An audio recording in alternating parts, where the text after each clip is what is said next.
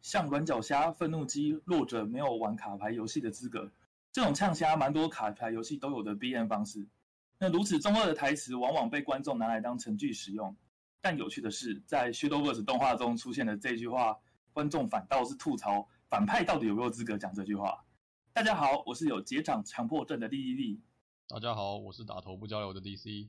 欢迎大家收听《D D 宅生 EP 三》，弱者没有玩暗影师章的资格，浅谈桌上游戏数位化。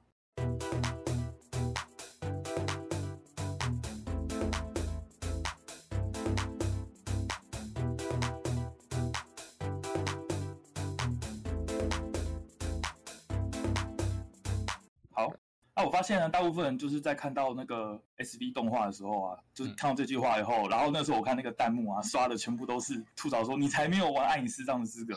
那其实其实其实这种会这样呛下的方式不止暗影师章，像游戏王也有嘛，就是很有名的，就是海马社长说的，像你这种软脚虾的决斗者，那可是大家就会觉得啊，这很好笑，然后甚至会有人觉得海马很霸气的。那这这会不会有什么原因？就是说这个差别在哪里？为什么这个反派大家会这样子去吐槽他？呃，有玩 Shadowverse 都知道，就是看那个第一集，哎，但我觉得整部作品都吐槽满满。反正以第一集那个 状况来讲，就是那个反派他叫什么？拓马嘛，他的牌组构成看起来是快攻型的皇家。嗯，那快攻型的目的就是早早的收尾嘛，就是没再跟你打到后期，就打头嘛，然后抢抢血量，打头不交流，对，抢血量。可是呢，我不知道他他在呛下完之后，他做了一些很匪夷所思的行为，就是。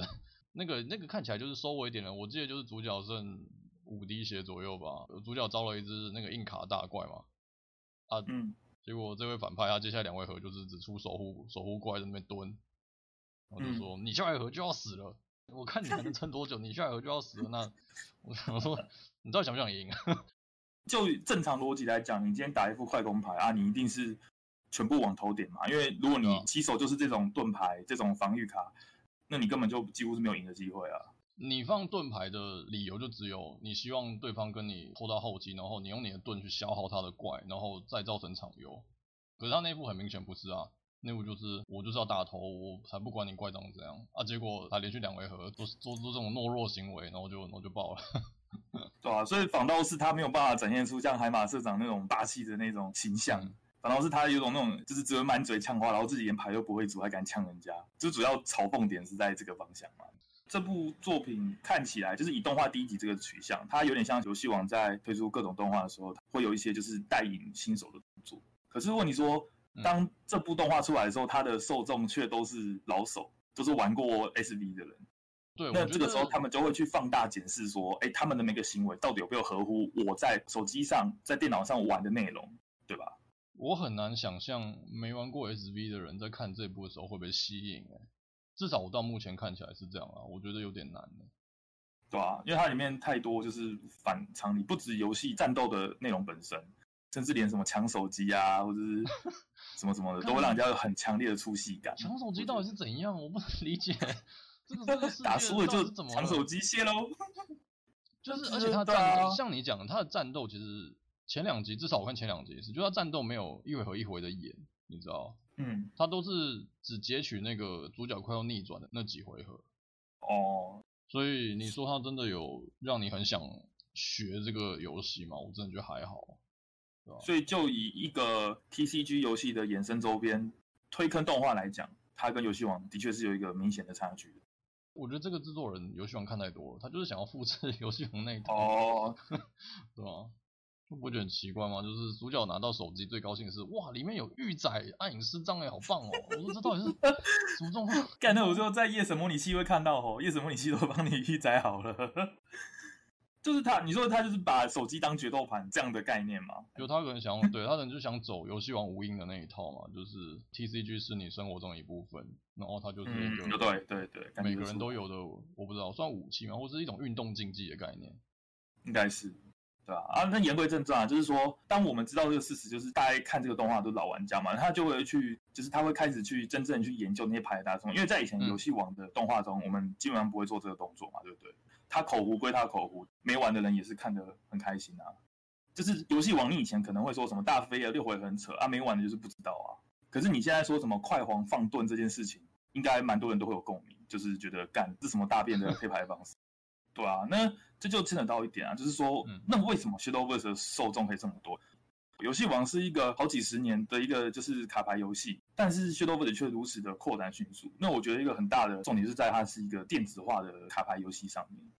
嗯，对，就是说当这个游戏放到 APP 上，然后放到 Steam 上，然后让所有拥有这些载体人都可以下载的时候，会跟传统的卡牌游戏有什么不一样的地方？对，这个就是这个推广力的强弱差很多。我我不见得愿意花钱去入一个实体卡片卡牌游戏的坑啊。啊，可是哦，对，手机的 SV 或炉石，它就是它本体是免费的嘛，而且甚至你真的要做的话，你从头到尾不花钱，你还是可以玩，它没有任何一个地方要求你一定要花钱才能继续下去。你不管怎样，你要玩个 TC 实体版 TCG，你一定要买一个起始包，那就这就会有成本，而且你又不可能只靠起始包玩天下，那你就要抽卡。可是，在电子化的卡牌游戏里面，它加入了一些奖励机制。不只是针对没有玩过暗影诗章或没有玩过炉石的人，而且他问对完全没有碰过 T G 的人，他给你像每日任务、像段位奖励这样的机制，会让你有一种我似乎不用花钱，我也可以好好享受这种游戏的感觉。那、啊、其实就是再想想看啊，就是卡牌游戏在电子化以后，跟实体卡片上应该会有一些就是非常巨大的差别。比如说，虽然像规则嘛，看起来都共用，你今天如果把炉石印在扑克牌上面。你打起来其实是 OK 的，就是你可以把一场从头打到完，正常来讲是没有问题的。嗯，可是问你说，就是跟以往跟以往的环境却出现很大的差别。我以前就常常想一件事情：假如我今天我是海马赖人嘛，我有一副很完整的七眼白龙卡组，对不对？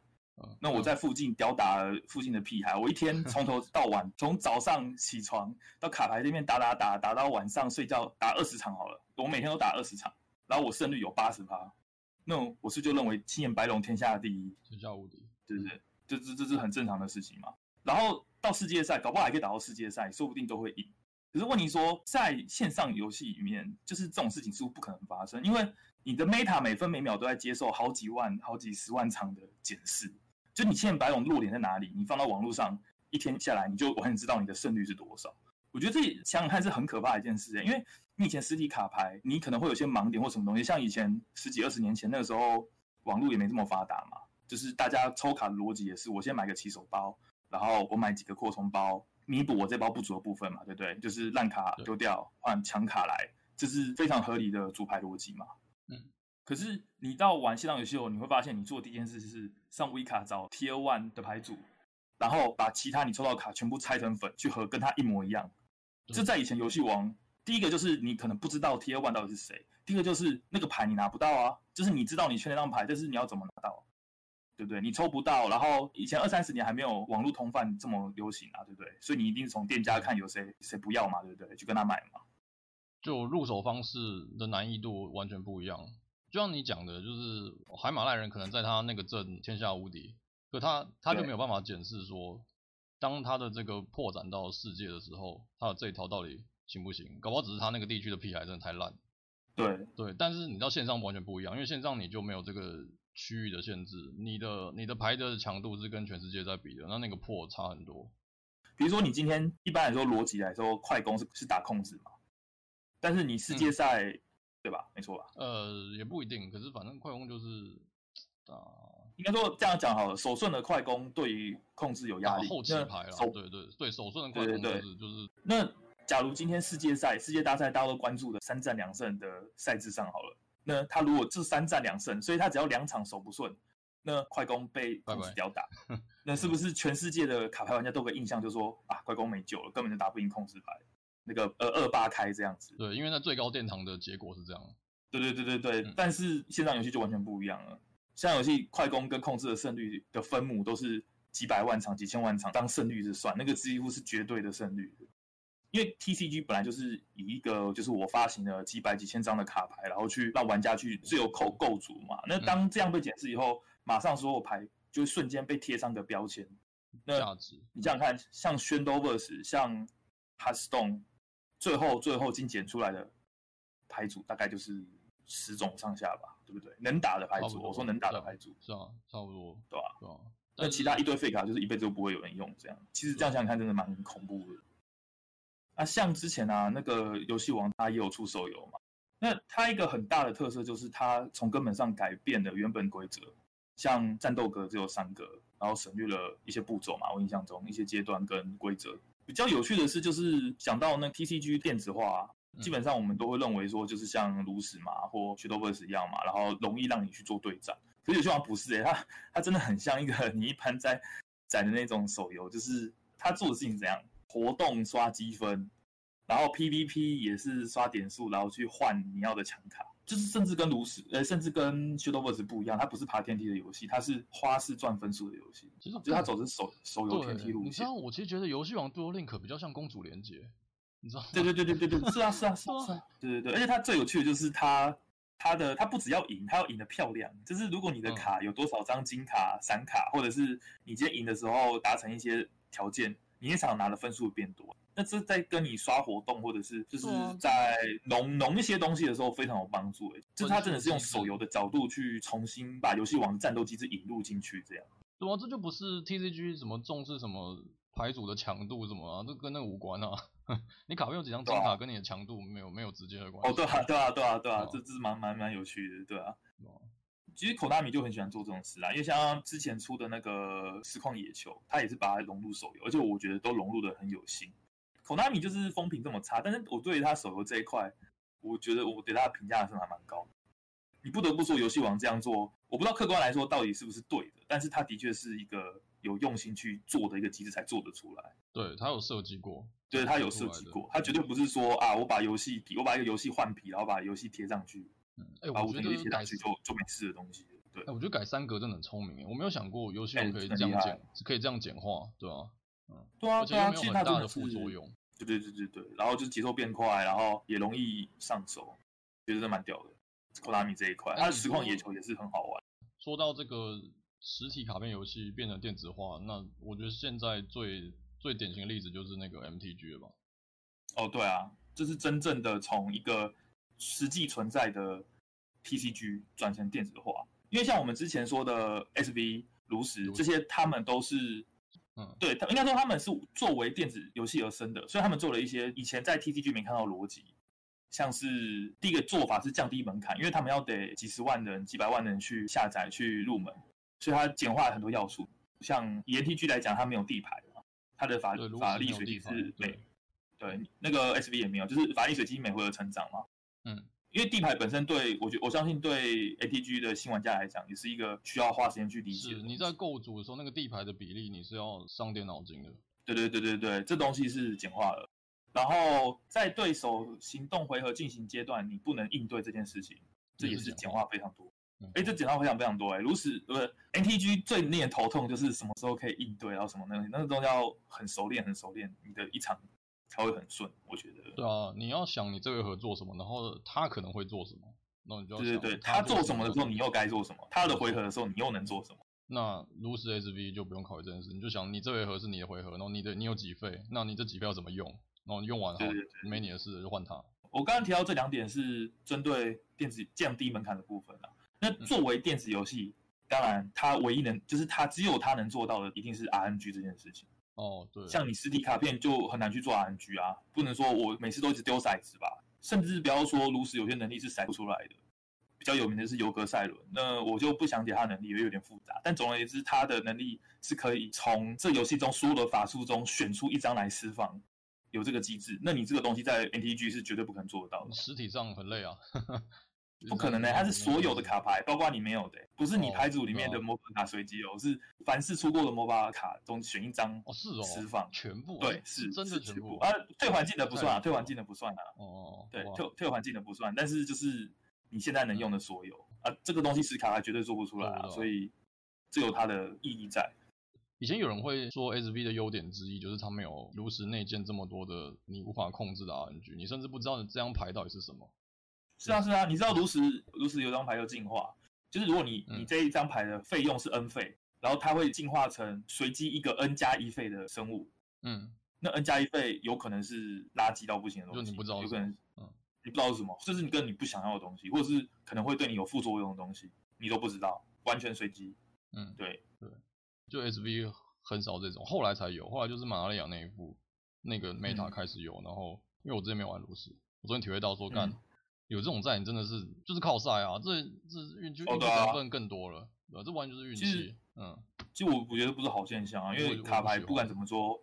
你还是要花心力在主卡，去调配你卡的比例，然后去想办法发挥你这副牌的实力嘛，对不对？对啊，你在想要不要放这张卡的时候，你要考虑的就是在什么什么情况下，你希望抽到这张卡，或这张卡它到底能在几种劣势优势的情况下发挥作用啊？如果它是一张 RNG，那就你这些都不用考虑，你根本就你没有什么着眼点来决定这张卡在你牌组中的价值是什么。对啊，我不喜欢这，这就是，嗯，我也不喜欢。嗯，那话说回来嘛，我们讲到就是 NTG 现在做了一款叫 NTGA 的 APP。就是代表，那他们这时候是同时运行的。这些东西就是像跟我们刚才说的一样，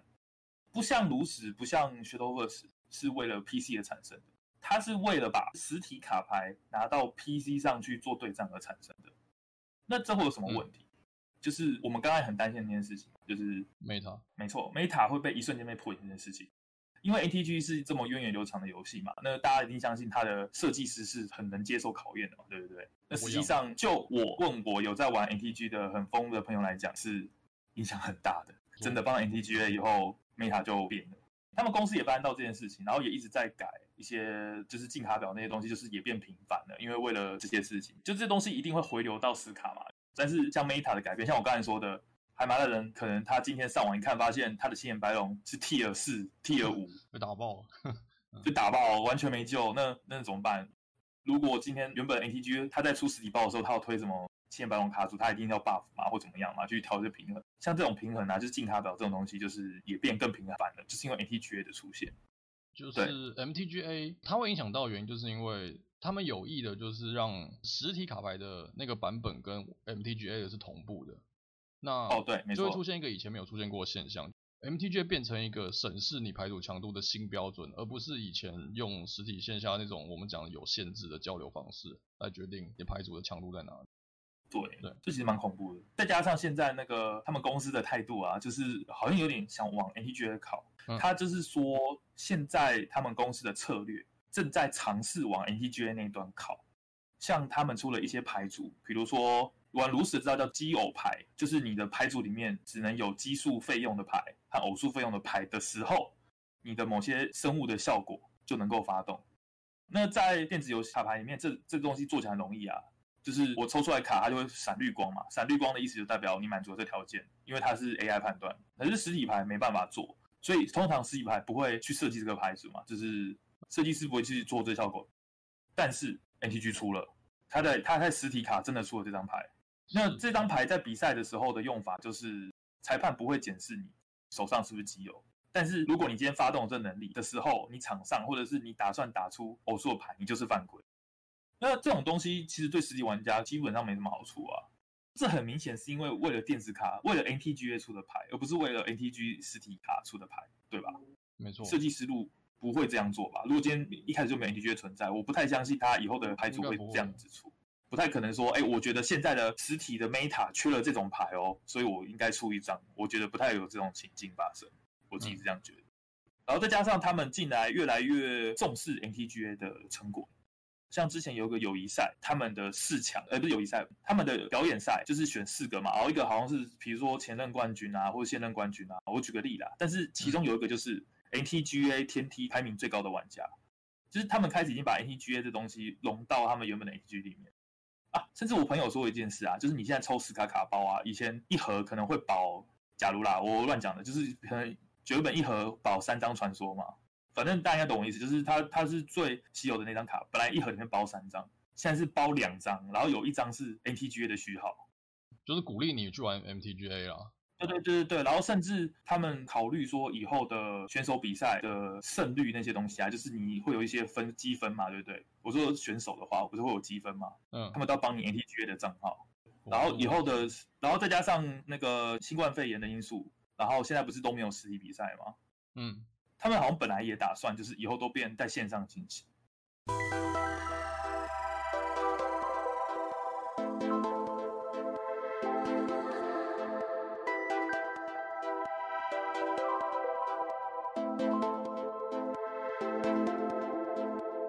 刚才聊这些，就是 TCG 都变电子化嘛，对不对？那实际上有一些就是我们所知道的桌游，就是也开始往这部分跑。像 Steam 上，你可以找到卡坦岛，可以找到卡卡颂，然后 Dominion 也有网页版，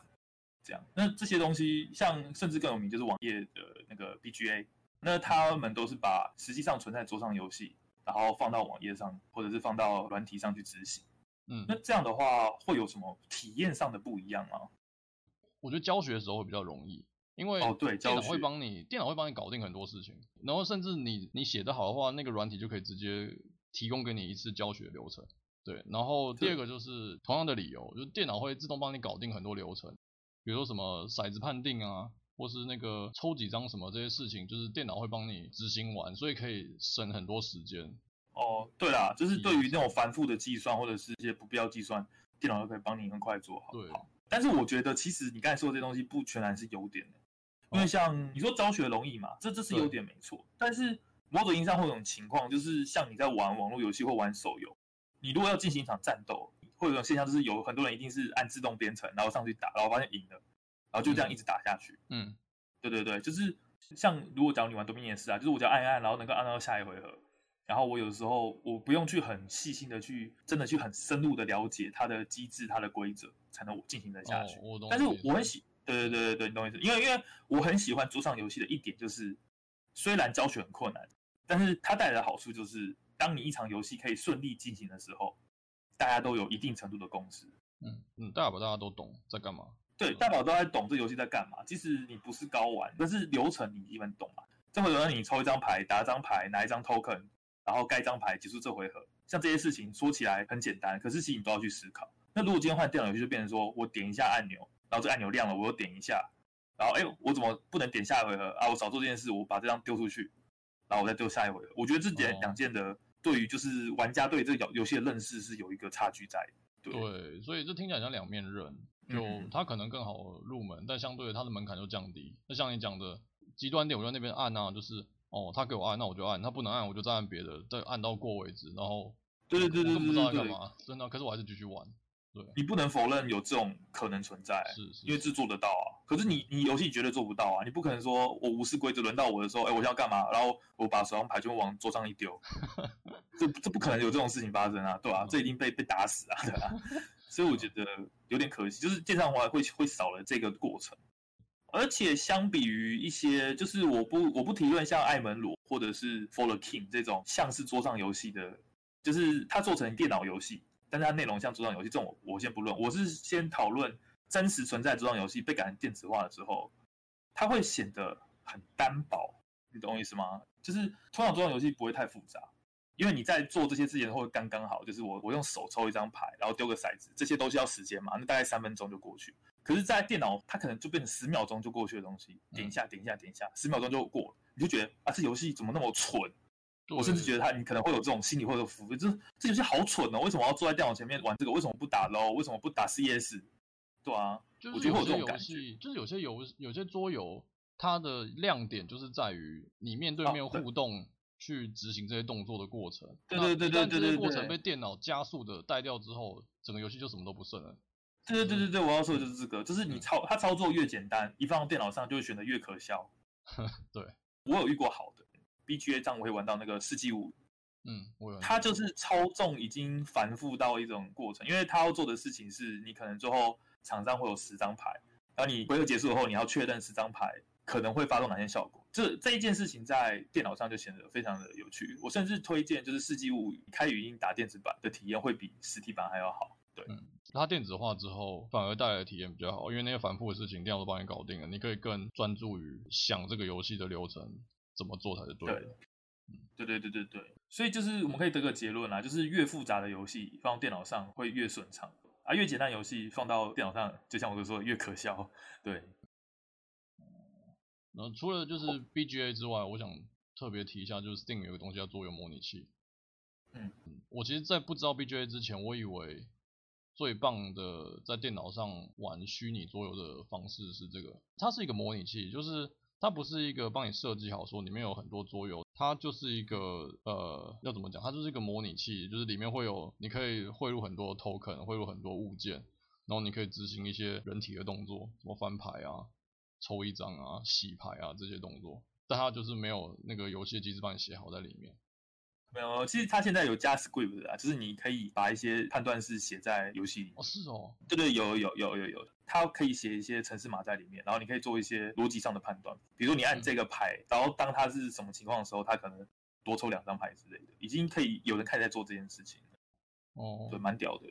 它跟 BGA 的优缺点比较，就做模拟器的优点是，基本上只要有人做 MOD，你什么游戏都玩得到。